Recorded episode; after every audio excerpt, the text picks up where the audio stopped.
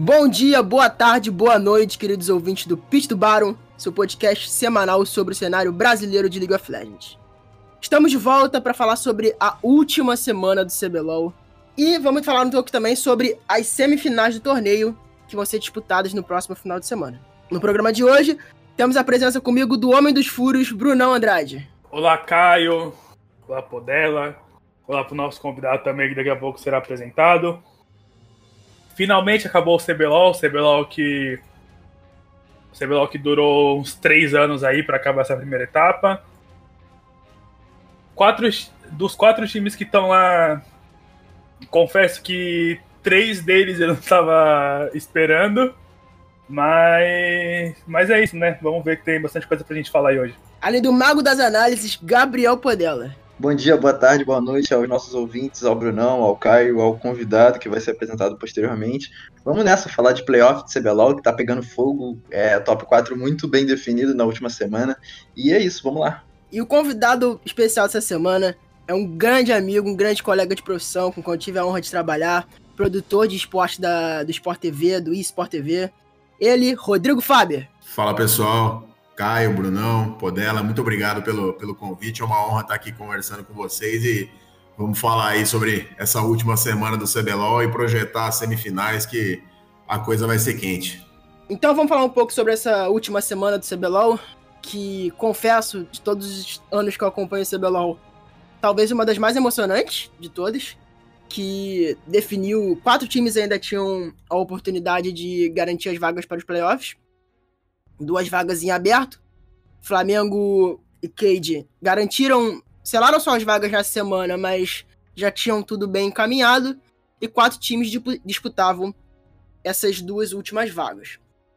Pro Gaming tem Fúria e Kabum, então as chances de classificar. E a Fúria e a Kabum se classificaram por terem 11 vitórias e 10 derrotas contra a 10 vitórias da PEN e 11 vitórias da PROD, que perdeu no critério, nos critérios de desempate. Brunão, é, o que, que você tem a falar, a destacar sobre. Principalmente sobre a atuação desses times que estavam disputando os playoffs nessa semana, e além disso, sobre a NTZ também, né, que foi para a série de promoção do CBLOL. Acho que desse final de semana a gente não tem outro time para destacar que não for, tipo, a Kabum. Cabum veio de seis vitórias seguidas, surpreendeu, tipo assim, todo mundo, todo mundo, todo mundo falando que a Cabum ia jogar série de promoção, que a Cabum tinha a chance de ser rebaixada, rebaixada se fosse enfrentar certos times que vão que, que vai ficar de vice colocado no, no circuitão. E os caras se classificaram, os caras se classificaram. É, Achei muito legal essa reviravolta. O, acharam finalmente uma maneira deles jogarem. O, o Dudes, né? Dudes, é, melhorou a cada rodada. O Whis finalmente, como eu falei semana passada, essa semana falo de novo, finalmente esse cara estreou no CBLOL, tava devendo e devendo muito. Acho que, no geral, ele ainda deve. tá devendo um pouquinho, mas vamos ver essas semifinais agora, né? Que eles vão enfrentar a Cade. E falar sobre a Fúria também, porque a Fúria era um time que, quando eu fui fazer aquele Power Rank lá no começo do split, que eu fiz ele só, só pra mim, que eu não cheguei a divulgar. Na verdade, eu cheguei a divulgar, tipo, é, antes de ontem, quando ele acabou, e a Fúria eu colocava como um time que não ia pegar playoffs. E foi um time que, durante o campeonato, jogaram melhor do que a PEN, jogaram melhor do que a Prod. É, no início eles foram melhor que a INTZ também, eles e por manterem esse tipo de consistência, né, eles estão lá e, e mereceram a vaga. Agora sobre a INTZ, tipo, achei bem triste eles terem ido para a série de promoção, mas é aquela coisa, eles pagaram por aquele início mal deles. O, o próprio Micão até falou lá na coletiva que a NTZ mereceu sim para a série de promoção. E um, do, e um dos motivos dele ter, dele ter comentado foi isso: é que a NTZ pagou muito, muito, muito pelo aquele split mal que eles tiveram. Todo mundo achou que seria novamente aquela história deles começarem mal e irem para os playoffs, tipo, ir para os playoffs. Quase aconteceu isso, só que aí na rodada de sábado eles perderam o jogo, não tinha como mais alcançar, e vão jogar aí a série de promoção. Bom, meu, meu primeiro destaque é, eu acho que a Vivo Cage errou fortemente é, em relação à semana que teve é, nessa semana de conclusão, né, esses últimos três jogos. É, meio que escolheu abrir mão dos, dos, jogos finais ali, né? Acabou perdendo para Redemption, perdendo para a própria Kabum, e de certa forma é, meio que escolheu, entre aspas, enfrentar a Kabum na semifinal, o que eu acho um erro enorme, porque levando em conta que é um time que vem de seis vitórias consecutivas, que teve um turno bizarro, de, no, no sentido positivo, é, virou o jogo totalmente depois da chegada do Abaxel. Foi, são dois times completamente distintos, né? A gente via no começo do campeonato a Kabum como o time que ia disputar para não, não cair, né? Junto com a, com a Redemption. Desde o começo, e a INTZ a gente ficava naquela. Ah, a INTZ sempre reage, sempre tem essa coisa da INTZ 8 ou 80, a INTZ que começa muito mal e depois se eleva, que aquela a organização que foi para as duas finais dos splits do ano passado, nos dois splits, e dessa vez não, não conseguiu se reerguer. E eu acho que serve como uma boa lição para a MTZ, inclusive, para não confiar nessa história de que, ah, sempre dá tempo de reagir, é, no final a gente melhora. No final, quem acabou melhorando foi a Kabum, né? E usou essa, essa coisa da INTZ de 880, de sair do nada e ir para tudo, acabou indo para os playoffs. Para Vivo Cage, embora eu ainda acho que é, eles são favoritos nesse momento, eu acho que seria mais prudente escolher, novamente entre aspas, destacando bem isso, jogar contra a Prod do que contra a Cabum. Porque eu acho que a, a Cade acabou atraindo para si um adversário muito complicado que vive uma ótima fase e que não é mais aquele time lá do, do começo do campeonato. Então, acho que no começo aí, apesar da liderança garantida previamente, da classificação garantida com quatro rodadas de antecipação, esse finalzinho aí pode custar bem caro para Cade, viu? Apesar, das, apesar das surpresas né, que essa, essa, última semana nos trouxe, acho que a formação dos playoffs é justa, no fim de tudo, porque a gente teve em primeiro e segundo colocado os dois melhores times no campeonato, os times mais consistentes, que no caso foi a Cade, foi, foram a Cade e o Flamengo, apesar do, do Flamengo ter cambalhotado no fim, da, no fim do torneio, com a saída do Lúcio e tudo mais, ainda assim foi a equipe mais foi a segunda equipe mais consistente e mereceu estar nos playoffs.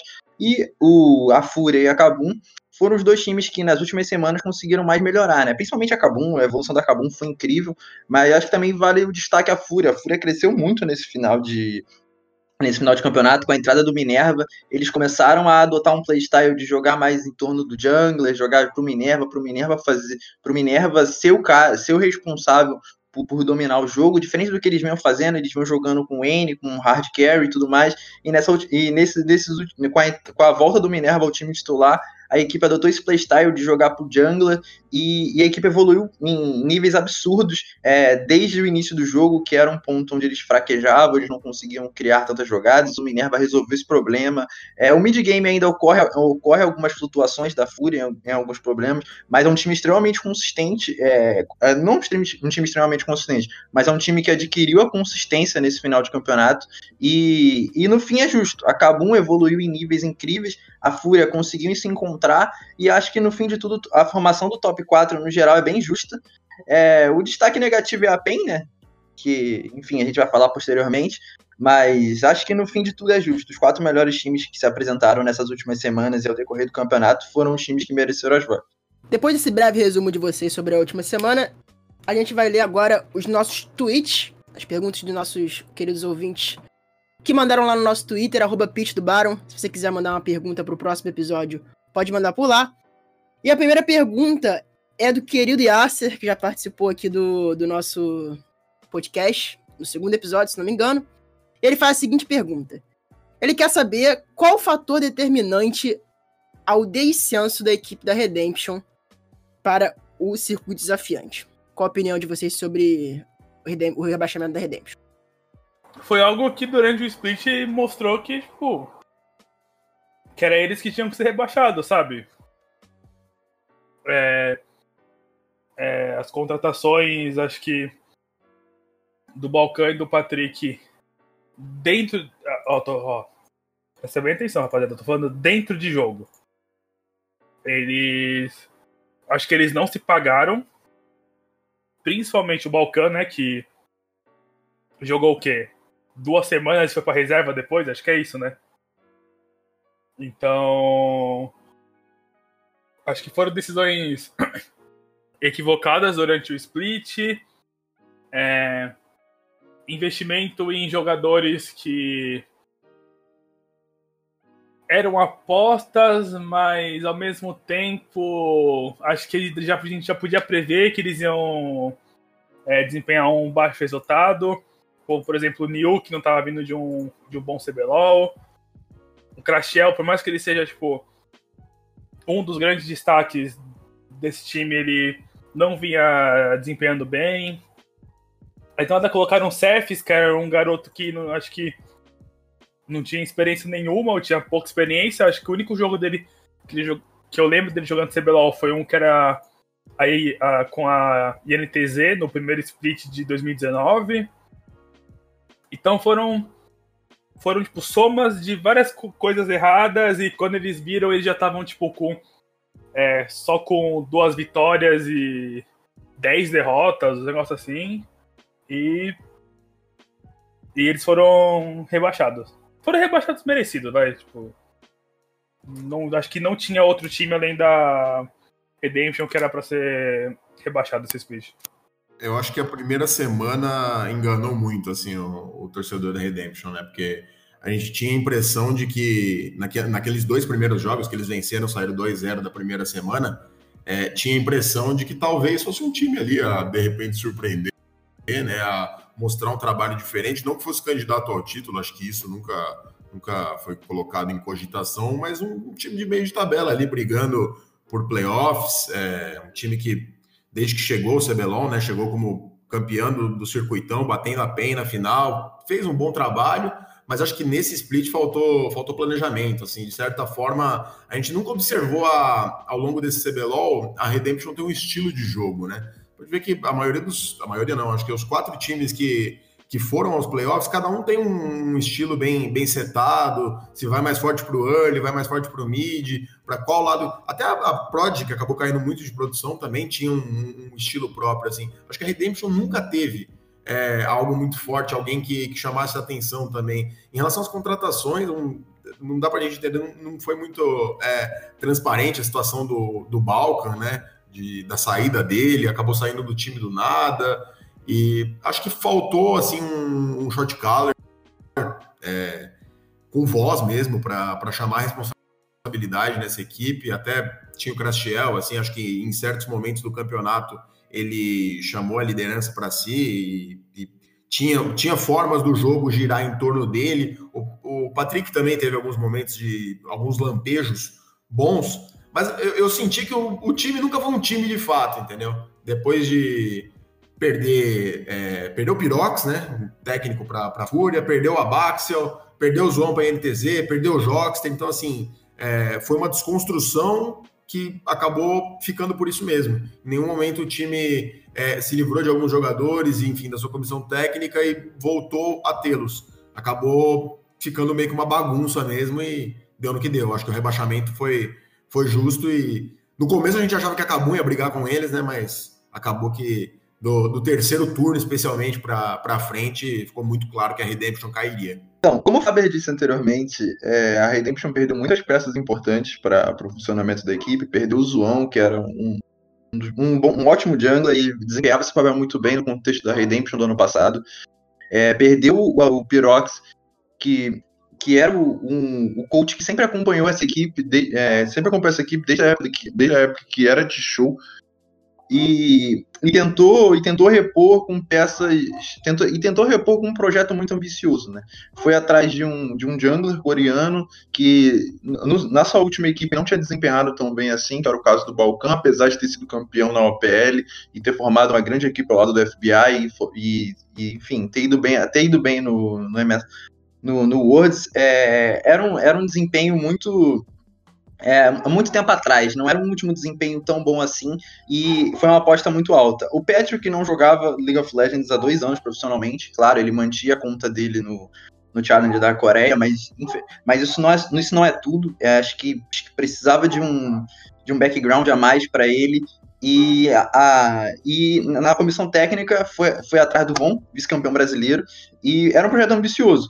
De ter, ter 10 jogadores, 10 jogadores não, 9 no caso, se não me engano, eles não tinham, ele não chegava até 10, mas enfim, ter reserva para a maioria das posições e, e, com dois, e com dois importes. Acabou não se pagando, porque no fim de tudo a gente viu o Von se perder muitas vezes é, com, com, com essas peças a mais que ele tinha para poder trocar, chegou em momento, chegou em alguns momentos que você, você conseguia perceber que ele fazia, ele fazia a troca muito mais na esperança de dar certo do que propriamente tendo um, um, res, um respaldo para aquilo dar certo, treinar, é, ter desempenhado bem em treinamentos ou até jogo, jogos anteriores que os reservas entravam e não, e não conseguiam mudar, mudar o que, que a Redemption fazia. Então acho que foi uma conjunção de fatores que fez com que o time se perdesse e chegasse ao rebaixamento. Sem contar o fato de que é, algumas posições na, na Redemption do ano passado que, que, eram citadas como pontos fracos não foram corrigidas, que era o caso da top lane. Muita gente considerava o, o Niu o grande, ponto, o, grande, o grande calcanhar de Aquiles daquele time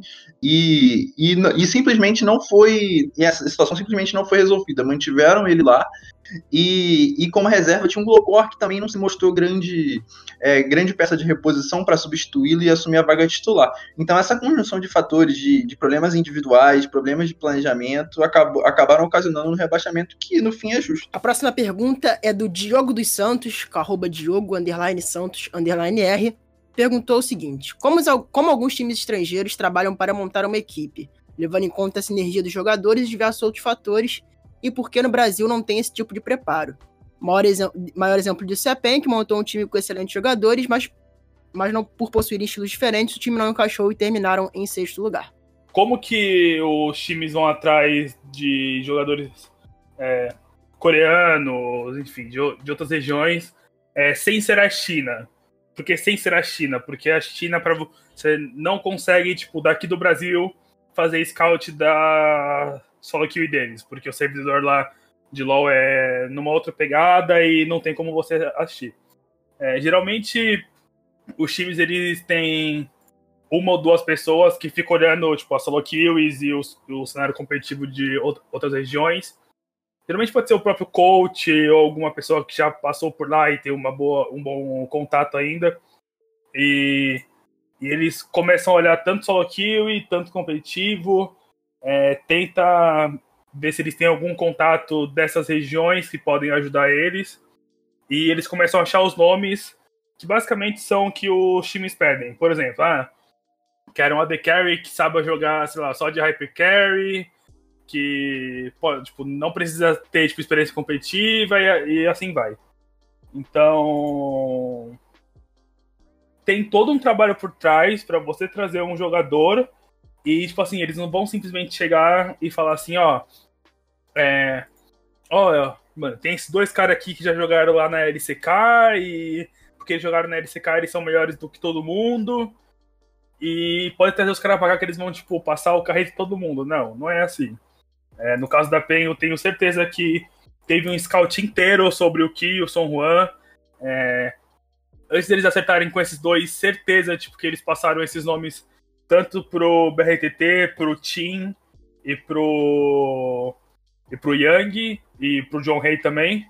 Então teve, teve todo um trabalho por trás, só que acabou tipo não rolando, sabe? Tipo, não dá para se prever também é, o que, que, vai acontecer com, com o cara aqui. Se o cara vai se o cara vai, tipo, se adaptar bem ou não, se, sei lá, ele vai acordar um dia com torcicolo ou não, se no outro dia o. Se no outro dia o cara é, ele é tão bom que quando ele vai jogar numa região como o Brasil ele vai é, desempenhar mal.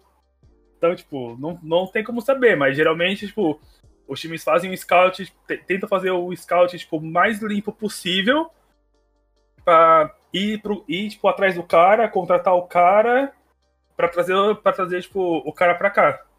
Tem, tem como, tipo, você prever em alguns momentos? Deve, deve ter, mas, tipo assim, o que eu já conversei com tanto, tipo, algum, algumas pessoas que já trabalharam em alguns times, como pessoas que tiveram experiência de ter coreano em time, eles, eles falaram que, assim, eles tentam fazer o scout o mais limpo possível E na hora de trazer. E, tipo assim, pra, pra, trazer o cara pra cá. E se chega aqui o cara, tipo, ele não, ele não de, desempenha bem, aí é uma outra questão de ver o que aconteceu com ele aqui no Brasil, se o problema foi, sei lá, é, o dia a dia, se o problema foi alguma coisa do time. Aí, aí, tipo assim, aí vai. Eu acho que são muitos fatores envolvidos, assim. Acho que a gente não pode pensar. Quando a gente pensa em montagem de time, montagem de elenco, é óbvio que, é, como o Bruno disse bem aí, é, tem um, todo um scout por trás. O cara, sem dúvida, foi estudado muito tempo pela organização, é, que de, certamente pediu opinião para os seus jogadores, para os jogadores é, brasileiros que já estavam aqui, se eles achavam que ia dar certo. E é difícil é, você pensar nos nomes que nem o, o Son Juan com é, passagem pelo Besiktas, pela Gendi, pela Africa Freaks, tipo assim, é, cara, é, um currículo pesado. É, é, difícil você pensar que um time não vai aceitar um, um reforço desse tamanho. Só que aí entram N fatores é, que passam pela adaptação do jogador aqui no Brasil. É, o cara pode ter problema com alimentação, pode ter problema com o fato de estar muito longe de casa e não achar que isso ia ser numa boa e, na verdade, não encarar tão bem. É, o idioma na comunicação pode ser um problema, às vezes, por mais que o jogador fale inglês muito bem, é, a maneira dele se comunicar ali dentro do jogo, cada um tem uma velocidade, cada um tem um estilo é, para chamar as jogadas. Então, eu acho que eles, particularmente o Ki e o Son Juan, falando é, sobre a montagem do elenco da PEN, eu acho que não tenha sido um problema de, de scout, de não terem notado o estilo de jogo deles ou qualquer coisa. Eu acho que deve ter muitos fatores envolvidos nos bastidores assim de adaptação, porque não é possível o time passar 21 jogos e o mesmo problema em todo o campeonato. É, é assim, é um, é um split muito longo, são muitos jogos que eles poderiam ter dado uma resposta e a gente viu ali lampejos mínimos, assim, não foi nenhuma coisa, ah, metade do campeonato bem, metade mal, ou altos e baixos, foi muito baixo, assim, a, a PEN ganhava um jogo, perdia outro e, e raramente com qualquer um dos dois fazendo qualquer coisa. E a gente via sempre os, os jogadores claramente frustrados, principalmente o BRTT, né? Que a gente sabe que é um cara que, que ele bota para fora essa, essa frustração quando as coisas não dão certo.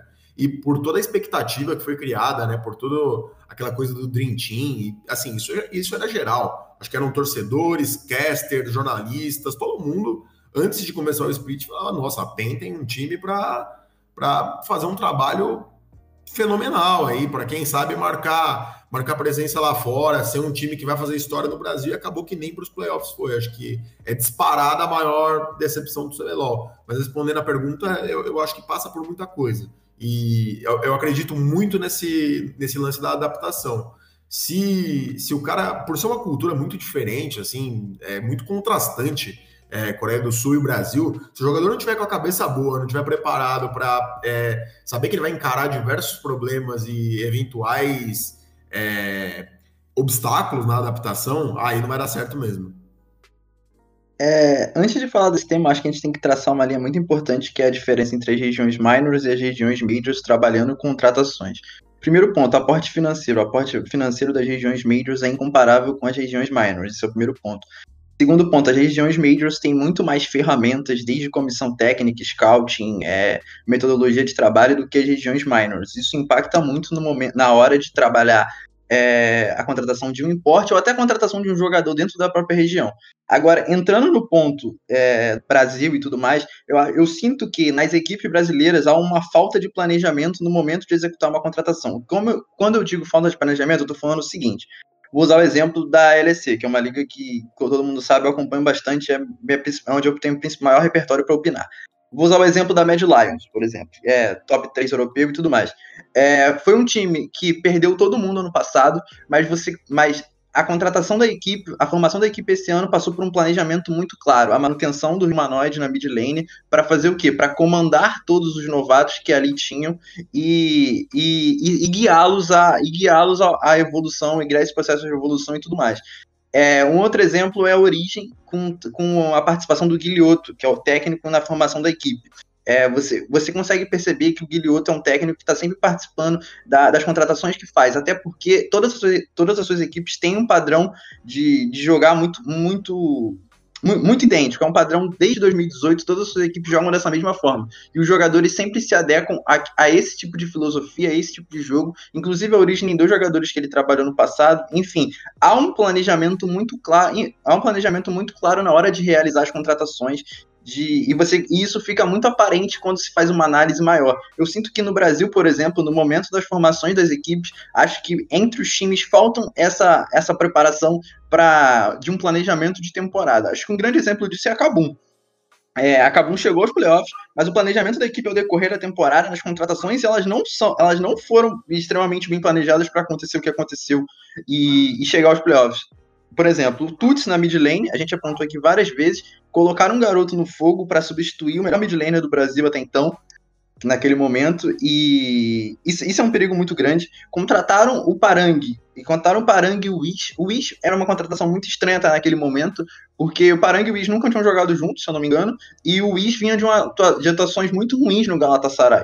Então, o time acabou se encaixando, e o time acabou encaixando no decorrer do campeonato. Mas você via que não tinha uma conexão para aquela, aquelas contratações acontecerem. Um, um, outro exemplo disso é, foi a demissão do Cake ao decorrer da temporada. O Cake foi demitido na quarta semana de CBLOL. Então, assim, o time encaixou com a entrada da Baxial de fato, mas não houve um planejamento para que o time fosse constante ao decorrer do split. O time acabou encaixando.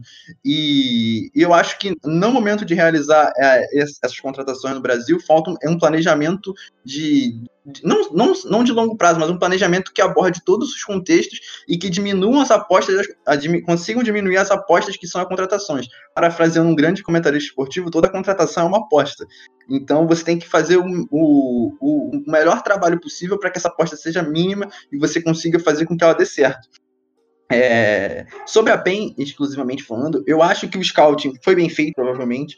Só que um ponto que é muito conflitante é que colocaram dois jogadores de playstyle extremamente diferente para para jogar com BRTT. E eu sinto que, na, é uma opinião minha, não é algo que eu sei, é uma opinião minha. Eu sinto que o BRTT queria alguém para reproduzir o que o Shrimp e o Lucy eram.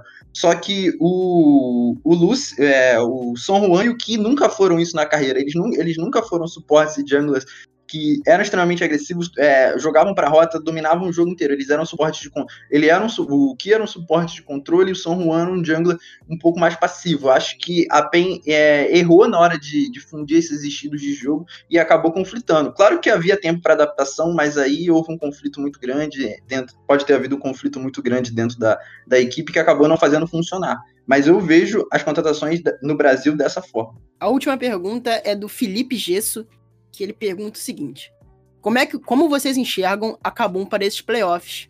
Acham que é um time totalmente diferente do começo ou que ainda há algumas sequelas daquela má fase? Kabum não é nem um pouco aquela do início. A do início era definitivamente um time muito perdido. É, eles não. É um caso que o Faber e o Podela comentaram que é, era um time que não tinha, tipo. Eles não sabiam por onde jogar. É, a identidade deles era zero. É, a gente falou, tipo assim, várias vezes aqui que era o Tuts picando é, a quantidade máxima de campeões que ele conseguia para eles encaixarem em uma quantidade de jogo. Eles não sabiam que eles poderiam jogar para topside, que eles tinham que eles tinham puta carry top para poder carregar todos os jogos. O Wiz, o Wiz acho que ele tava, tipo, na Coreia jogando ainda. Ele foi chegar aqui no Brasil quando virou online o campeonato. E também é, essas trocas entre Dudes e Zave, tipo, mostrava que. Mostrava que nenhum dos dois estavam, tipo, no nível alto para poder, tipo assim, chegar e falar, ó, a, a, titularidade hoje é minha, caso o que tá acontecendo com o Dudes hoje. Então, para mim, o time é um time muito bom. E se for para é que depois a, gente vai, tipo, comentar mais quando a gente for falar da, da semifinais, né? Só que acho que o, um, um problema que talvez a Cade vai, tipo, abusar bastante disso, que é um negócio que a gente vai falar da Cade também, é jogar pro topside. Talvez se eles conseguirem anular o Parang, dependendo do que a Cade fizer pro topside, que a gente sabe que tem o. Tem o. robô lá e é um time que eles jogam bastante para ele, acho que pode ser um caminho que a Cade pode aproveitar aí para ganhar a série. É, eu acho que não tem nem, nem comparação, não tem, não tem sequela nenhuma, é outro time mesmo. Apesar de, obviamente, é, serem os mesmos jogadores, não, não, tem como a gente levar em conta achar que aqueles tropeços do começo, o time que brigava contra a Redemption lá para não cair, é o time que chega agora.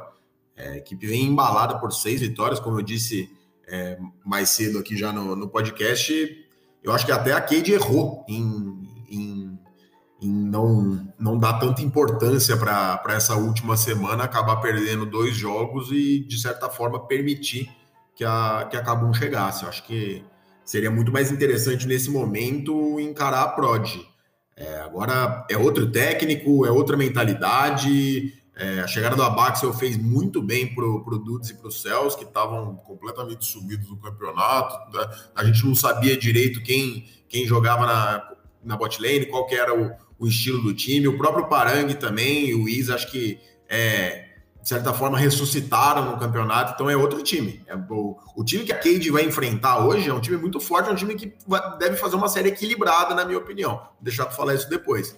Mas não tem nem, acho que não tem sequela, não. O, o começo ficou para trás e hoje acabou um time embalado. Cara, definitivamente não há sequelas, pelo menos na minha visão. É... Das primeiras semanas era, parecia um bando de pessoas que foram reunidas para jogar League of Legends não, não parecia que, que era um time aquilo, e o time era muito ruim, e com, com a entrada da Baxial, com, com a volta do Dudes a bot lane e tudo mais, o time conseguiu se recompor, e hoje é um time muito bom, é um time que melhorou muito individualmente, e também melhorou muito nos aspectos de mapa, a gente vai falar depois, é, um pouco mais a fundo sobre a série, mas definitivamente a, a Kabum não, não tem nada da Kabum do que era a, do que era do que era nas duas primeiras semanas. É um time completamente completamente superior. É um adversário extremamente, extremamente forte para enfrentar a Cade na, na próxima fase. Agora vamos destrinchar os duelos das semifinais. Na a primeira partida será entre Vivo Cade e Kabum. E logo em, na sequência, no domingo, Flamengo e Fúria. Uh, o duelo entre Vivo Cade e Kabum, como vocês bem falaram aqui, na minha opinião, talvez o duelo mais equilibrado das semifinais, que já que acabam vendo uma fase incrível, ou talvez a melhor das fases da, do CBLOL. E entre Flamengo e Fúria, o Flamengo vem numa queda um pouco de, de produção, apesar de ter vencido DMTZ nesse, nessa super semana. E é um duelo interessante porque tem uma certa tradição entre esses dois times, né? Que decidiram lá o circuito desafiante na época que a Fúria ainda era IDM e o Flamengo estava no começo do projeto, então esse duelo tem um, um, um, certo peso histórico. Então acho que vai ser uma duas, duas semifinais bem interessantes de, de se assistir no próximo final de semana. Bom, vamos lá. É, Kabum e Cade, cara. É, eu, eu entendi o que o Fábio quis dizer na questão de deixar dois jogos e um dele para Kabum. Eles meio que escolheram adversário, mas não sei, não acho que isso vai impactar de alguma maneira no jogo da Cade. A Cade. Eu acho que a Cade mais colocou o caos para ver, mais como uma recompensa, talvez, de como ele esteja é, atuando em stage. Em stage não, em, em screen.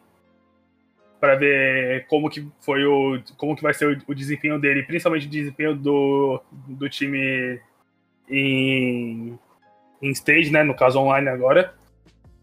Mas é um confronto, cara, é um confronto muito legal, cara, muito legal. É um é a Cade que é líder, é a Kabum que tá em quarto colocado, mas é uma Kabum que bem, como a gente já falou diversas vezes aqui, de seis vitórias seguidas. São dois times que, que focam to, totalmente para para mid topside, então dessa série a gente vai provavelmente assistir muito é, Robô, é, Robô, Grell, Nosferos, Parang e o Easy Tuts provavelmente sendo protagonistas reais dessa série. E. E acho que vai ser, vai ser tipo, uma série bem legal de assistir. O palpite eu vou falar depois, que é sempre no, no final. Mas tô bem ansioso. Acho que. Acho que vai ser um jogo da hora. Eu sei, eu, eu, sei, eu sei que eu já falei isso muitas vezes, mas é porque essa acabou, tipo, quando nós classificamos os playoffs, ela me deixou muito, tipo, meu Deus, como esses caras con conseguiram tipo, se, se, classificar. Tanto que eu postei até no meu Twitter perguntando se o pessoal achava, tipo, meio que normal. É, acabou se classificar e tiveram opiniões bem divididas. Tem, teve gente que comentou que é, isso foi bem legal, que dá um ânimo pro campeonato e, pro, e pros playoffs. Tem gente que falou que isso acontece porque o, o nosso nível é baixo. Então, vamos esperar aí para ver o que vai acontecer no próximo final de semana. Bom, é, eu acho que é um duelo muito interessante esse entre Cabum e Cade, além de ser um clássico de, de CBLOL aí, né? São dois times extremamente tradicionais. A Cade, a gente sabe, desde que o CBLOL virou dois splits, só não chegou na final do primeiro split justamente no, no ano passado, então tentando voltar para essa final aí, tentando é, para ganhar mais um título e é, a Cabum numa num embalo que eu confesso que me impressionou. Eu não esperava um time ganhar seis jogos é, consecutivos nessa reta final de CBLOL aí. Achava que, principalmente no meio do segundo turno, é, observava como um time que iria brigar na, na, parte de baixo da tabela, e definitivamente não foi o caso. Acho que tem muitas narrativas interessantes é, nessa semifinal. A Cade, que manteve sua base, trouxe o robô, um cara experiente, um cara campeão de CBLOL, um cara já bem cascudo e que cuja contratação se mostrou é, completamente válida, né? Ele acho que ele agregou muito para esse time. E os próprios jogadores falam isso, né? Na, nas entrevistas, é, o próprio Nosferos, o Klaus, eles batem muito nessa tecla de como o robô agrega não só na rota dele, mas por entender muito do jogo. A gente lembra dele naquela aquela CNB doida, né? Que os caras trocavam de posição e ninguém sabia é, onde cada um jogava, que foi o, aquele fatídico pet da doideira lá. E o, o, a gente vê que o, o, robô é um cara que entende muito do jogo, então acho que ele agregou muito, muito para Cade nesse sentido, é, com a organização mantendo o resto da base, né? O Grel, Nosferos, o Klaus e o professor.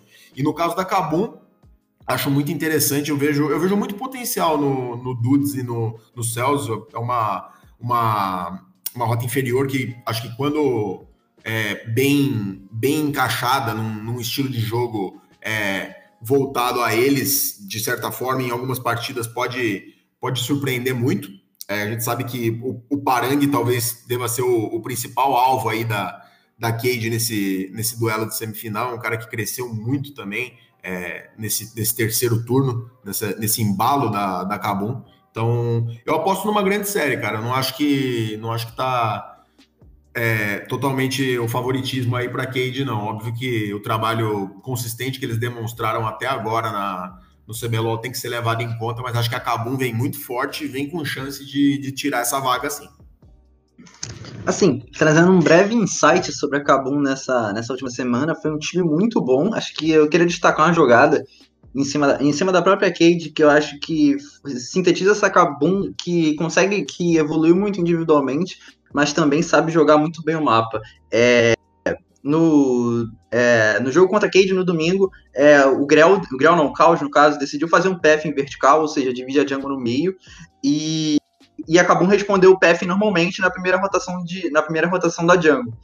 É, posteriormente, é, quando, quando o segundo Red nasceu, ou seja, a segunda rotação da Jungle, e a, e a Cade foi refazer o PF em vertical para roubar o buff da Kabum, a Kabum simplesmente decidiu fazer o seguinte: não, a gente não vai deixar vocês fazerem isso e a gente vai responder essa jogada. E o que, que eles fizeram? Eles conseguiram pegar a prioridade no mid, é, ao invés de, de, de, responderem no crossmap para roubar o buff e fazer essa vertical, eles foram em cima e contestaram e conseguiram pegar duas kills nisso. É, é uma jogada de mapa que definitivamente não acontece tanto no Brasil. Uma jogada foi uma jogada muito bem sincronizada. Eu, eu cheguei até a falar comigo mesmo, não cheguei, não cheguei com um pensamento, eu falei, pô, essa jogada nem parece no Brasil, porque foi uma jogada muito bem executada. E eu acho que esse, com a entrada do Abax, esse time ganhou não só é, individualmente, como todo mundo está em grande fase, mas ganhou também é, é, essa noção de, de como jogar coletivamente, de como jogar o mapa. E eu acho que isso, isso é muito importante no, no, League of Legends. E a Cade é um time que sabe jogar muito bem assim. É, o Turtle, é, esse elogia muito o trabalho do Turtle, que é muito bom, porque a Cade é um time que sabe muito bem reconhecer suas condições de vitória e ganhar em cima disso. Então, acho que nesse fator estratégico do jogo, nesse fator mais teórico acerca do jogo, é, uma, é um confronto extremamente interessante.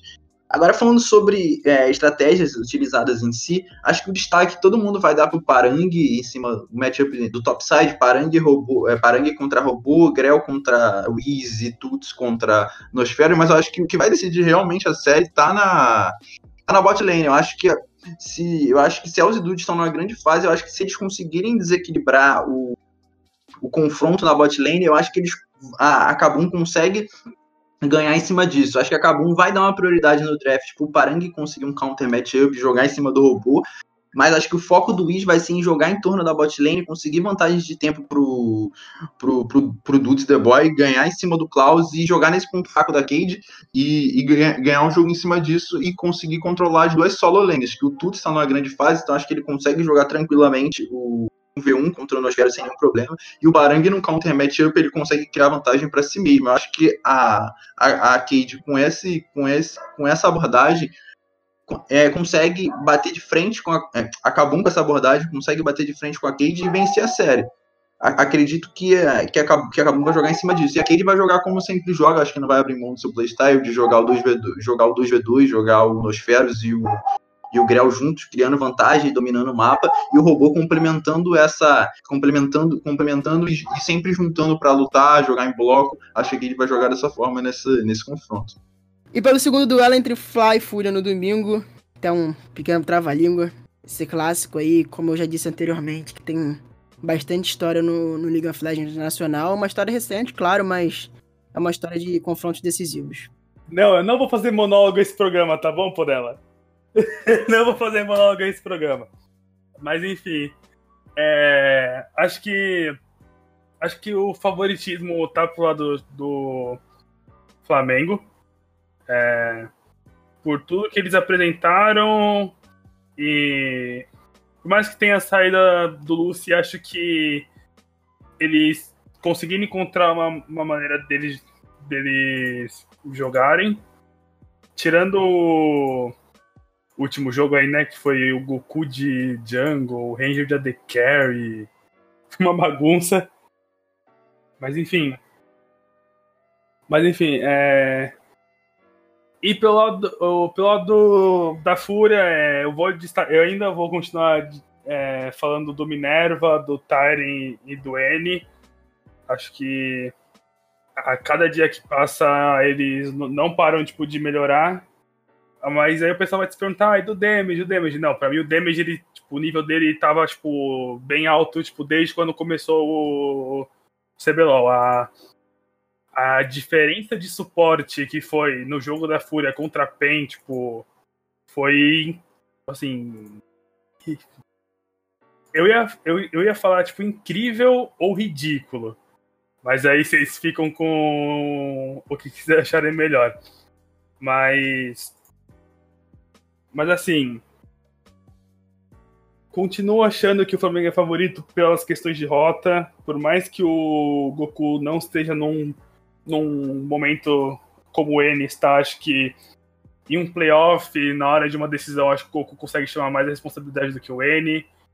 O Uff, num confronto contra o Tyrion, talvez pese um pouco de experiência, visto que é o primeiro CBLOL que o Tyrion está jogando ele está indo para um, para uns playoffs. Isso na hora de uma, isso na hora de uma MD5 pode fazer a, a, a diferença. E acho que na bot lane, por mais que tenha o damage de um lado, o Absolute vem fazendo um campeonato muito bom. É, por mais que ele não esteja, tipo, naquelas notas altas que a gente coloca como, tipo, de 10, 9, 9,5, ele tá ele, ele, ele, sempre se mantém tipo naquele 8, 8,5 por ali, então isso é bom para um AD carry. Mas acredito que esse confronto seja decidido na diferença entre os junglers. Acho que tanto é, quem conseguir acelerar mais o mapa, tanto entre Minerva e Ranger, que são dois ótimos junglers, acho que ele vai conseguir guiar o, caminho aí para um desses dois times disputar a final. Que, se não me engano, foi o. Eu posso estar enganado, mas é, no caso era Uppercut, mas Uppercut e Flamengo fizeram a semifinal, acho que do, do último split, né? Ou eu tô enganado, Caio? Isso, foi Flamengo Uppercut. É, é, Flamengo Uppercut, o Flamengo acho que ganhou de 3 a 0 né? E acho que foi 3x1, se eu não me engano, cara, mas. 3 Mas, é, então, é, foi, foi 3-0, então. Eu, eu não me surpreenderia se for, tipo, outro 3-0 pro Flamengo, mas acho que a Fúria deve conseguir, tipo. Se a Fúria ganhar, acho que se for um 3-0 aí, eu vou ficar bem surpreso mesmo, mas se eles forem ganhar, eu acredito que, tipo, um 3x1 e mais provável de, de um, de um 3x2. Pra mim, o favoritismo tá totalmente com o Flamengo. Por mais que a Fúria tenha, tipo, dado. tenha melhorado muito aí nas últimas super semanas. Acho que tem, tem vários pontos a serem observados nesse, nesse confronto entre, entre Fúria e Flamengo, e eu começo destacando o, o potencial individual da Fúria. É, como o Bruno falou, é impressionante o, o crescimento do Tyne no CBLOL, mesmo sendo um jogador é, tão novo, já acabou caindo nas costas dele é uma responsabilidade bem grande, e acho que ele assumiu essa responsabilidade muito bem. É, o N também, acho que sem comentários, a, a, a curva de evolução dele é, desde que ele chegou ao CBLOL é uma coisa fantástica. O Damage também, que acho que é um dos, dos grandes responsáveis por esse time estar tá nos playoffs. O que ele jogou agora nessa última semana não é brincadeira. E o Minerva, obviamente, é, é um cara que é, chama muito para si é, a responsabilidade. Acho que tem, tem uma bagagem muito grande aí. É um cara que já jogou Mundial, que pode, pode ajudar o time nesse sentido. Só que do outro lado, levando em conta que é uma série melhor de cinco, acho que a experiência conta muito é, na minha opinião. A forma como o time reage é, depois de uma eventual derrota num jogo 1, por exemplo, ou ficar contra a parede é, num 2 a 0 é, isso conta muito. Eu acho que nesse ponto, nesse ponto o Flamengo deve ter mais preparo. É, a gente tem dos cinco caras, três que já foram representar o Brasil no Mundial, que é o, Ranger pela Cabum, o Goku pelo próprio Flamengo e o Absolute pela T1. Então, assim, eu acho que conta muito nesse momento. É, eles perderam muito sem, um, sem não tendo mais o Lucy. Isso é algo que foi admitido publicamente pelo próprio Joko, é, numa entrevista coletiva. Ele deixou claro que ele não perdeu, não, ele perdeu não só um grande suporte, mas o cara que era o capitão do time, o cara que era o líder do time, que chamava chamava para si uma responsabilidade. Não à toa o BRTT gostava tanto de jogar com o Lucy. Ele sempre foi um cara que chamou muita responsabilidade, assim, um cara que, que é um jogador claramente líder, com, com um instinto de líder e que sempre funcionou muito bem. Acabou deixando o time aí no meio do campeonato, é, é de fato foi uma perda muito grande, mas acho que o Flamengo soube se adaptar. Tem o Diogo na comissão técnica, um cara que pô, dispensa palavras, que entende demais de League of Legends. Eu acho que o Flamengo acaba despertando é, como favorito nesse confronto, justamente por esse ponto de por, por, por, essa coisa da experiência. Jogar uma série melhor de cinco, acho que demanda muita experiência. Então, Consigo ver a Fúria ganhando também, mas acho que a, a, chance é bem menor. Assim, vou ter que ser ovelha negra do podcast e dar, e dar uma, uma jogada assim diferente da galera, que é o seguinte. Eu não acho que a Fúria também não tenha tanta experiência assim. Claro que o Tyrene top é um novato. Mas se você parar pra pensar, tem o Minerva, dispensa apresentações, jogou Mundial em 2014, inclusive jogou bastante naquela época, é, campeão do CBLOL, enfim, dispensa apresentações. A gente tem o N, campeão do circuitão, habita playoffs CBLOL há muito tempo, e é, como suporte você tem o Damage, que é um jogador mais novo, mas também que já jogou playoff de CBLOL, é, jogou final de circuito desafiante. Acho que o único que vai dever em, real, é, em experiência nesse momento é o Tairin, por ser um novato, mas eu também não acho que seja ruim, acho que jogar um sangue novo no, no momento desse é, pode ser bom. Então, não acho que a experiência vai ser um fator que vai contar tanto assim nesse, nessa série. E eu vou ter que ser novamente ovelha negra falar que eu não acho que o Flamengo é tão favorito assim com a, com a, com a evolução da Fúria. Claro que o Flamengo é um ótimo time, mas com a evolução da Fúria e a saída do Lucy no. A saída do Lúcio do Flamengo, acho que o Flamengo perdeu é, muito e não, e não conseguiu tapar esse buraco, não conseguiu repor é, essa janela de quem é o shot caller, de quem é o capitão, de quem vai designar, de quem vai designar a comunicação para fazer as jogadas. O Flamengo não conseguiu é, repor essa função e, e, e, isso é extremamente importante depois dos 16 minutos, porque a, a, suas decisões tomadas no mapa são muito importantes e quem designa essas funções é, é quem designava essas funções no Flamengo era o Lúcio. E, e, não, e não repondo isso, é, o Flamengo tem uma falha muito grande nesse momento do jogo. E a Fúria é um time que pune muito bem. A Fúria é um time que, quando ganhou do Flamengo, muita gente não, não lembra, mas a Fúria ganhou do Flamengo nesse split. Nesse split, não, nesse. É, nesse, nesse split regular. E ganhou num jogo onde o onde o N ficou gigantesco de Lúcia, e onde o, o, a Fúria ganhou só, na resposta, só em respostas de jogadas de mapa. E o Flamengo tinha o Lúcia naquele momento. Então, acho que a Fúria é um time que consegue responder muito bem as jogadas do adversário, e com essa evolução gigantesca que vem tendo, é, o Minerva sendo sendo responsável por, por, por, dominar o adversário, jogando muito bem, é, controlando, é, conseguindo impor seu estilo, que na PEN foi muito dominante, que é de controlar o adversário, jogar um matchup positivo na jungle, dominar seu adversário e o time conseguir jogar em torno disso, é, acho que o Flamengo, acho que a Fúria consegue desempenhar bem essa ND5, acho que vai ser uma ND5 muito acirrada, e acho que vai ser decidida no matchup da jungle. Quem, quem se dá melhor entre Minerva, quem se der melhor entre Minerva e Ranger, é, possivelmente vai ganhar. É, o time que se der melhor nesse matchup possivelmente vai ganhar a série. Eu queria falar, antes da gente chegar nas apostas, eu queria perguntar para vocês um ponto que eu acho interessante e que é uma discussão mais profunda para quando a gente encerrar o split depois dos finais. Mas até então, eu queria saber da opinião de vocês, quem é o MVP do split até aqui. Eu gostaria de saber, na opinião de vocês, quem é esse MVP, quem merece o destaque positivo até o dado momento, antes de começar as semifinais e finais de CBLOL. Tanto o MVP quanto o Rookie, eu acho que eu daria pro Nosferos. Aí pode perguntar, mas pô, tem uns caras que estão jogando legal também, como o Grell, Parang e tal, mas eu vou colocar o Nosferos por eu posso estar enganado, mas é a primeira experiência de CBLOL dele. Competitivo, tipo, é, disputar um circuito oficial pela Riot, não, porque ele já jogou Tier 2, mas acredito, acredito que CBLOL seja assim, a primeira. E por, por tipo assim, por o, que o pessoal está esperando, tá, estavam esperando dele, e, cara, ele surpreender todo mundo e jogar, tipo assim, mais, jogar muito mais do que o pessoal tava imaginando. Acho que é, foi um dos principais nomes, se não foi o principal nome da, de, dessa Cade. É, jogou muito bem, é um cara que é pra gente ficar de olho, que durante o, as próximas etapas e próximos anos pode, pode ser aí talvez um novo mid laner, um, uma, nova, uma nova cara brasileira aí, tanto pro tanto para jogar campeonato é, internacional e talvez tipo, passar por alguns outros times para ter experiência de jogar com outros jogadores também. Então, para mim, eu daria pro Nosferas.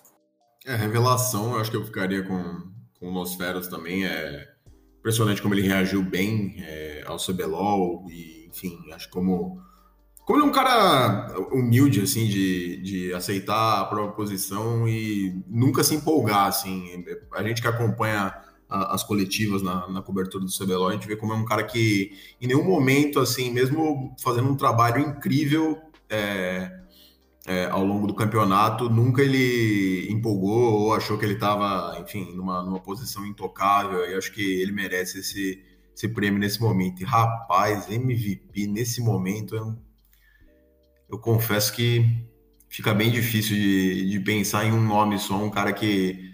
Acho que ninguém despontou tanto assim. No, no, começo do campeonato, por exemplo, eu tinha certeza que o, que o Goku seria o MVP, porque ele liderou o Flamengo naquele primeiro turno impressionante. Acho que foram seis vitórias, só uma derrota no, no primeiro turno. Mas ele é. caiu bastante, né? É, então, exatamente. E aí ele caiu demais de desempenho. É, acho que o Flamengo todo, no geral, assim, caiu muito de desempenho. Eu acho que pela estabilidade do time, por ter sido um time, é, depois, depois daquela primeira semana que tropeçou os dois jogos, é, por ter sido um time constante, um time que apresentou um, um, grande trabalho e se manteve lá em cima o tempo todo, eu acho que, considerando por esse, esse ponto de vista, até aqui, para mim, o MVP tem que ser da Cage. Não só pela liderança, mas pelo, pelo trabalho mostrado. E, cara, eu acho que eu escolheria o robô, por ter sido um cara que agregou muito ao time, como eu disse anteriormente. Acho que a Cade era um time montado do circuitão, um time que, que subiu, acabou ficando com vice-campeonato, perdeu para a Prodigy, mas mesmo assim fez um bom trabalho no circuitão e acho que ele agregou demais para essa equipe, trouxe uma, uma variedade muito grande. Então, acho que até o momento eu ficaria com o Robô. Acho que para revelação do split, acho que todo, todo mundo que acompanha o podcast há muito tempo já sabe da minha resposta. Até a quinta semana eu enchi o saco falando que o Rookie do Split era o Nosferos, então Rookie do Split Nosferos. Muito óbvio, o cara jogou muito para a primeira edição dele no campeonato. É, como, como o Bruno disse, não o primeiro campeonato competitivo da Riot, mas o primeiro CBLOL, ele jogou muito, cresceu muito, foi peça fundamental no playstyle da Cade, é, incrível, jogador incrível, jogou muito, mecanicamente, afiado, jogou muito, para mim o rookie do split é ele. Agora, o prêmio de MVP é difícil dar, porque se fosse olhar puramente individual e levar o conceito da palavra MVP a sério, o player mais valioso do campeonato para mim foi o Tinoz. Tinoz no elenco que puxava ele para baixo, ele ganhou pelo menos uns. O PEN ganhou quantos jogos? 10, né? Falando sim, 10, sim, né? Que a PEN ganhou. O Tinoz ganhou pelo menos 7 para PEN. Então, assim, eu, eu daria o prêmio pro Tim. Na, assim, eu vou, se eu tivesse como se eu tivesse como votar quem foi o MVP do split, eu votaria no Tim, porque eu acho que ele foi incrível.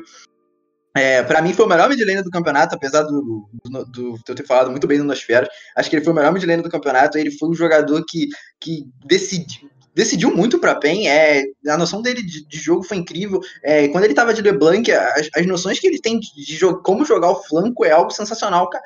Ele consegue controlar o wave, é, jogar sempre na fog e conseguir dominar o flanco. Sabe, é incrível. Para mim, o Tinoz, mesmo com a atuação ruim da PEN, acredito que ele tenha sido MVP do split, porque como o Fábio falou, não teve ninguém que despontou tanto assim do do, de todo mundo. E para mim, o prêmio é individual. Eu entendo a visão dele, acho que é uma boa visão, inclusive. Só que eu, eu vejo o prêmio de MVP muito mais como individual. E sendo é, um prêmio muito individual, acho que eu daria pro Tim. Eu daria pro Tim se eu tivesse como votar. Eu concordo com você, é, 100% do que você falou. Eu, o Rookie é do Nosferos, eu acho que não tem nem discussão. E em relação ao prêmio de MVP até aqui, eu daria pro, pro, pro Tim também porque o que ele vem fazendo com a PEN é realmente impressionante. Talvez se não fosse o Team, a PEN estaria no lugar da NTZ. Mesmo sendo o House, o House na NTZ sendo um ótimo jogador, tão bom quanto o Team, mas o Team realmente fez chover na, na PEN, ganhou muitos jogos pela atuação dele, é, tem uma ótima história de superação, ainda é, é, o hate do jogador injusto, muito injusto do, dos torcedores da PEN no começo do split, pela presença do Kami na reserva, foi uma pressão sobre o, o, o ombro dele durante o split inteiro. Então, acho, por essa superação toda até aqui, para mim também o prêmio é do Tinoz. Mas é claro que a gente ainda tem as semifinais e as finais, onde realmente os jogadores brilham.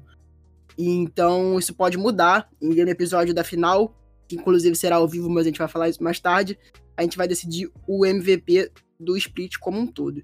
É, eu queria fazer, já aproveitando esse gancho sobre a final, eu queria fazer uma pergunta para vocês em relação a esses playoffs o quanto o fato de não existir ou não, não ocorrer o MSI esse ano e a, mesmo com não ocorrendo o MSI por conta do coronavírus, a vaga ainda não. A, a Riot não decidiu ainda sobre a vaga no, no Mundial, se vai dar essa vaga para quem estava classificado para o MSI. Então, o que vocês veem esse problema na, em relação a a empolgação do, dos jogadores, a vontade de vencer esse split você acha que isso atrapalha na, na, na, química de uma semifinal, numa química de uma final, na empolgação própria dos jogadores? O que vocês veem em relação a essa falta de, de uma disputa internacional pode influenciar na disputa, nas disputas? Cara, eu acho que se um jogador ele perde a vontade de jogar um, é, um na verdade, se um jogador ele perde a vontade de ganhar um campeonato porque no meio de uma pandemia a desenvolvedora do jogo decide cancelar o torneio internacional, isso mostra que, tipo assim, que ele não é jogador, porque independente do que aconteça, ele tem, ele tem, ele tem que querer ganhar sempre. Independente se vai ser, ele vai jogar campeonato, independente se se ele vai sair do Brasil ou não, cara, ele tem que ganhar, ele tem que ser campeão da sua região. Ele, ele tem que querer ganhar sempre, porque a partir do momento que uma pessoa ela ela vai sentar lá no computador para tipo, treinar e ela simplesmente fala assim, ó, ah, não, eu não quero jogar mais para ganhar, eu quero jogar mais para ficar, tipo, ou zoando, ou não quero mais jogar, ela vai simplesmente, tipo, sair do time, ou vai pra reserva, e assim já era. Então, eu acho que não, eu acho que não vai atrapalhar, e se atrapalhar, a pessoa tem que trocar esse pensamento porque tipo, ele tá bem errado. É, eu concordo 100% com o Brunão. Acho que em nenhum momento você pode deixar sua, é, sua vontade de vencer ser encerrada por, por um fator como esse, principalmente pelo fato de ser um campeonato que é, é óbvio que o, o, o, grande anseio do, do jogador brasileiro é vencer o CBLOL e representar o país lá fora. É óbvio que o Worlds acaba tendo é, um protagonismo maior em relação ao MSI, mas mesmo assim acho que a, a motivação de todos eles tá muito grande. A gente conta nos dedos aí dos, dos jogadores que estão na, nas semifinais, os caras que já ganharam o CBLOL. São pouquíssimos. Então, assim, é, eu acho que é uma honra muito grande para todos eles que estão envolvidos ne, no, nessas semifinais chegarem à final e marcarem o nome no, no cenário nacional de League of Legends, independentemente de classificar para MSI, independentemente de ter essa oportunidade de ir lá para fora. Acho que ganhar o CBLOL já é significado do cara ficar marcado na história do cenário competitivo. A gente sempre, sempre acho que todas as lineups que, que conquistaram o CBLOL, a gente acaba lembrando de cabeça. E não vai ser diferente dessa vez. Independentemente do, do time que vencer, a gente vai lembrar da escalação, a gente vai lembrar é, dos jogos, de quem marcou, de quem chamou responsabilidade, de quem brilhou na hora da MD5. Então, de forma alguma, eu acho que o fato de, de ser uma situação nebulosa em relação ao, ao MSI tem que tirar a vontade de ganhar. Eu sou um cara que no futebol defende a tese de que o campeonato nacional é o que paga seu salário. Os times são feitos, fundamentados para jogar o campeonato nacional. O campeonato internacional é consequência de um bom trabalho no campeonato nacional. Esse é o primeiro ponto. E eu acho que isso se estende para o League of Legends. Eu acho que seu principal anseio é, do jogador tem que ser vencer o campeonato nacional e depois de vencer o campeonato internacional. Claro que todo mundo quer representar bem campeonato, no campeonato internacional, quer é, vencer, quer vencer naquele palco, todo mundo quer jogar o Worlds, mas para jogar o Worlds você tem que vencer o campeonato internacional. Então acho que a motivação principal dos jogadores tem que ser vencer o CBLOL. Entretanto, é, a gente já viu jogadores que não pensam dessa forma. O próprio BRTT falou no Twitter. Exatamente o que eu ia falar agora. O motivo de eu ter feito essa pergunta para vocês é que o BRTT falou, afirmou, né, numa, numa resposta ao Talkers, que o único motivo de estar disputando o CBLOL é a disputa, é, é a vaga para um campeonato internacional. E quando eu li isso, eu fiquei bem. Eu concordo com você na opinião do campeonato nacional e eu fiquei bem encucado. Será que isso é realmente a mentalidade de todos os players? Será que isso é só a mentalidade do BRTT por ser um cara que é pentacampeão do, do, do CBLOL? O CBLOL já não é suficiente para ele? Então é, é, uma, é uma dúvida que eu tenho em relação à mente dos do jogadores de CBLOL. É, e é uma dúvida que eu também tenho. Se todos os jogadores pensarem dessa forma, eu acho muito triste, inclusive. Mas espero que não, espero que todos os jogadores tenham esse pensamento de focar e jogar para vencer o campeonato nacional, porque o campeonato nacional é que paga seu salário. Então você tem que jogar bem e você só vai chegar no campeonato nacional se você vencer. Então esse, o principal pensamento tem que ser é, é, vencer o campeonato nacional e não importa.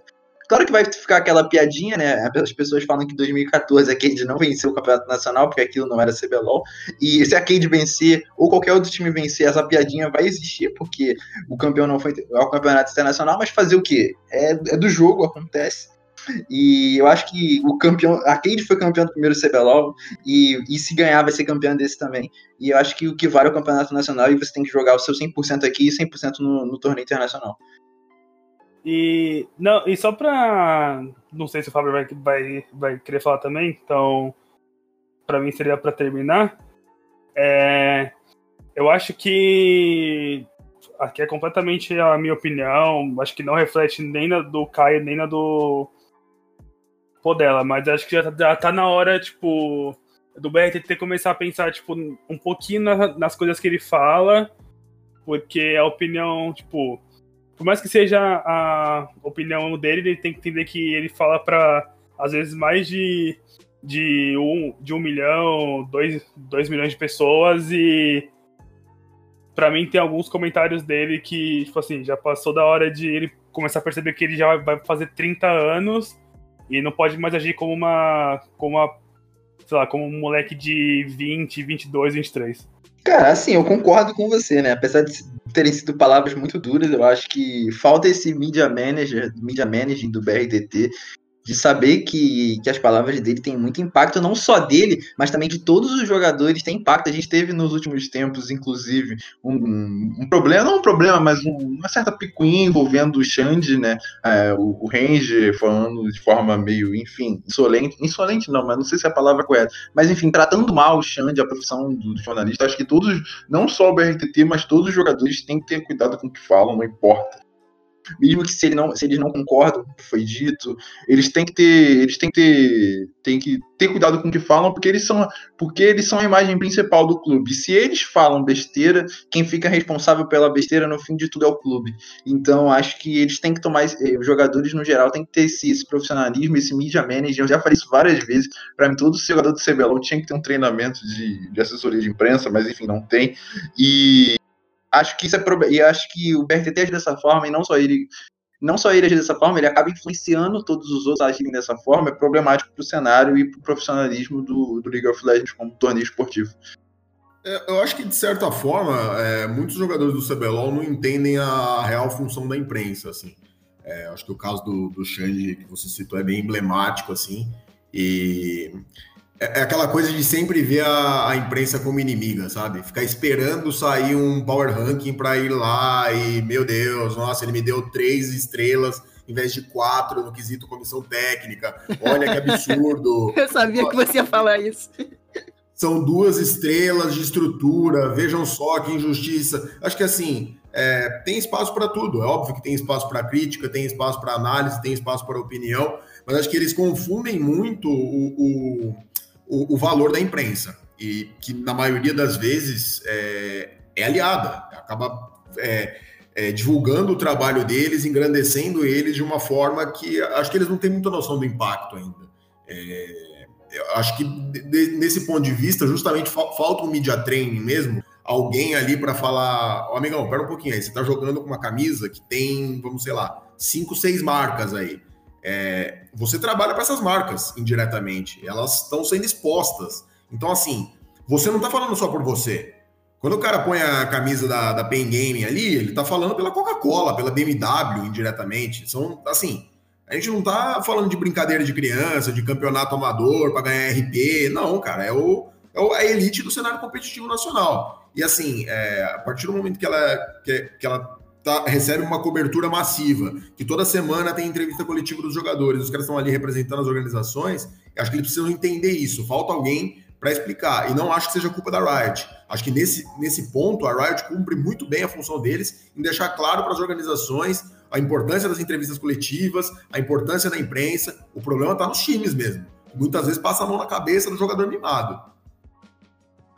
Certíssimo. Concordo 100% com o que você falou, Fábio. É, inclusive, o, o, BRTT ele tem um, um, problema com a questão de mídia dele já faz muito, muito, muito tempo. Desde que o cenário é cenário, o BRTT tem esse problema, e aí a Caju começou a, a, a gerenciar as mídias dele, e esses problemas não diminuíram, esses problemas, muito pelo contrário, aumentaram.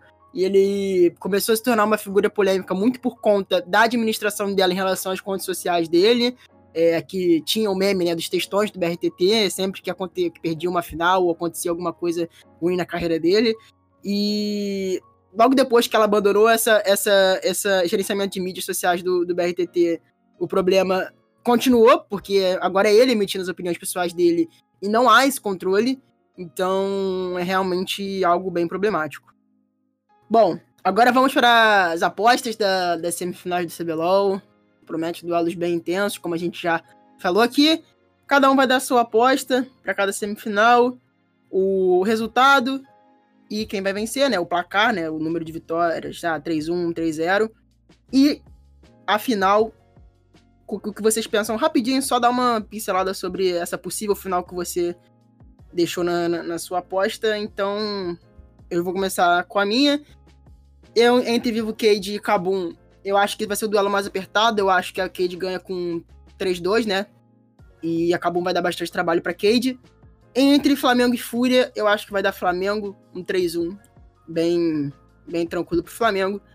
E nessa possível final entre o Cade e Flamengo, eu não sei realmente o que, o que esperar, porque qualquer um dos times pode vencer, mas eu vejo nessa, nessa possível final uma, uma Vivo Cade bem favorita, mas vai depender bastante do duelo contra Cabum, que prova muito mais para Cade do que o Flamengo prova perante a Fúria, na minha opinião. Para mim vai ser 3 a 2 Cabum e 3 a 1 Flamengo. Acho que a Cabum vai ter que, acho que a Cabum vai conseguir provar para todo mundo aí que essas seis vitórias seguidas é um novo time a Cade, acho que a gente tava naquela, naqueles negócios de hypar a Cade aí de primeiro split, e todo mundo sabe que hypar uma Cade de primeiro split nunca dá certo. Nunca deu certo. Então, pra mim ser esses dois placares aí. Vai ser 3x2 Cabum e 3x1 Flamengo. Acho que o Flamengo nesse playoffs aí deve se mostrar um time bem diferente também e deve ganhar o jogo. É, eu aposto uma série bem apertada também entre Cade e Gabum, mas eu vou, acho que vou de 3 a 2 para Cade. Acho que o trabalho que eles mostraram até agora no, no CBLOL é, é digno de um time ir à final. E a série entre Flamengo e Fúria eu apostaria 3 a 1 pro Flamengo. E em relação a a uma final, Cade e Flamengo também concordo com, com o Caio, acho bem difícil projetar ainda. Eu acho que é, a gente precisa observar com atenção o que esses, como esses times vão reagir é, na MD5 para ter uma, uma noção exata do que vai acontecer na final. Como eu disse, acho que o, Flamengo é um time bem, bem cascudo. É, a gente teve, teve essa experiência é, do ano passado de depois de perder a final do circuitão ter que jogar a série de promoção e ainda é, conseguir é, voltar ao CBLOL, subir ao CBLOL. Então esses jogadores acho que eles encaixaram muito bem juntos, o robô agregou muito bem. Hoje eu vejo a, a Cade como favorita a ganhar o CBLOL, mas eu acho que isso pode mudar bastante dependendo de como eles reagirem na, na semifinal, uma série melhor de si. Cara, então, palpite é uma coisa delicada. Eu não sou muito fã de dar palpite, não, mas vamos lá.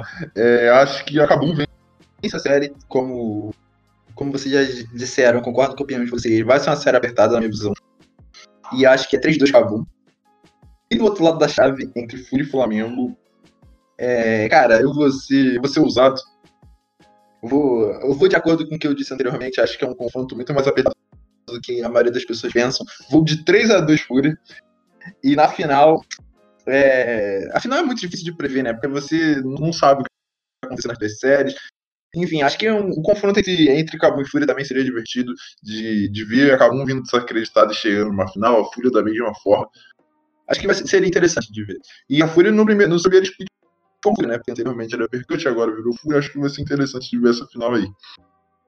E no próximo split será só Fúria, né? Porque agora é Fúria Uppercut, por, por motivos contratuais mas no próximo split vai passar a ser somente Fúria. É, eles jogaram. Ele, desculpa, eles, eles jogaram os, os, os, playoffs, desde que eles subiram do, do circuito desafiante, eles jogaram os playoffs com vários nomes diferentes, né? Ganharam o circuitão como IDM Game, aí depois, quando foi para os playoffs, já tinha virado RPG por causa da, da, da questão contratual envolvendo a, a IDM, depois Uppercut, agora Fúria Uppercut e depois Fúria. Então é, é curiosa essa questão dos nomes, né? E uma, e uma possível final entre Kabum e Fúria marcaria duas polêmicas com a, seja a Kabum com a IDM na época da que elas fizeram o, o, o acordo e o acordo definitivamente não aconteceu no, no split e a Fúria que já foi a que era a, a, o, a IDM de verdade logo após que deu esse problema com a Kabum. Então é, um, é uma final, que se, uma possível final bem interessante por conta dessas duas polêmicas em relação aos nomes. Uh, bom, chegamos ao encerramento do nosso podcast. Muito obrigado para quem escutou até aqui. Sigam a gente nas redes sociais, arroba do Baron. Façam suas perguntas para o próximo episódio.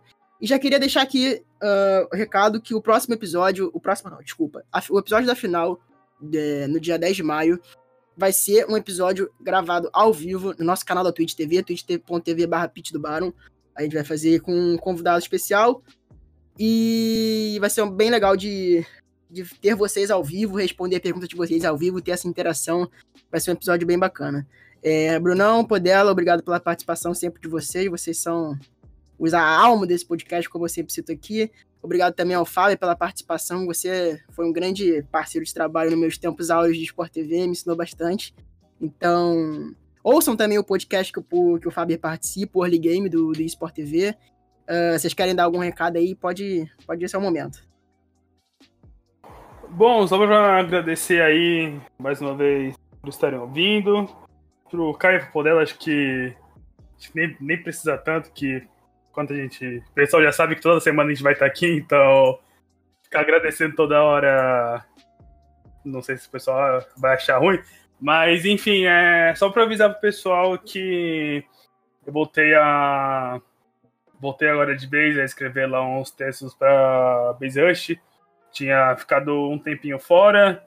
Foi uma miscommunication entre eu e o, e o Yasser. Agora a gente se acertou e, e conversou.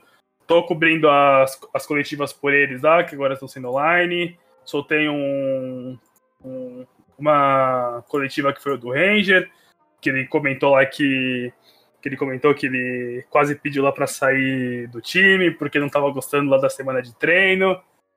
Então fiquem espertos lá, é twitter.com.br baserush, baserush.com.br e valeu aí, principalmente pro Faber, e até a próxima. Bom, queria agradecer o espaço aí, o convite de vocês, sempre que chamarem pode ter certeza que eu vou estar à disposição, uma discussão em altíssimo nível, curti muito participar, é, e é isso, amigos, é sempre bom ver gente capacitada falando do, do cenário nacional de, de League of Legends, acho que, é, como a gente bateu na tecla aqui, a gente tem que estimular cada vez mais a, a, o aperfeiçoamento do produto CBLOL, né? Do, do, League of Legends nacional. Então, é muito legal ver, ver vocês desenvolvendo esse trabalho aí. Desejo toda a sorte do mundo e sempre que quiserem, contem comigo. Valeu, pessoal. Valeu que a gente escutou até aqui. Até a próxima. Tchau, tchau.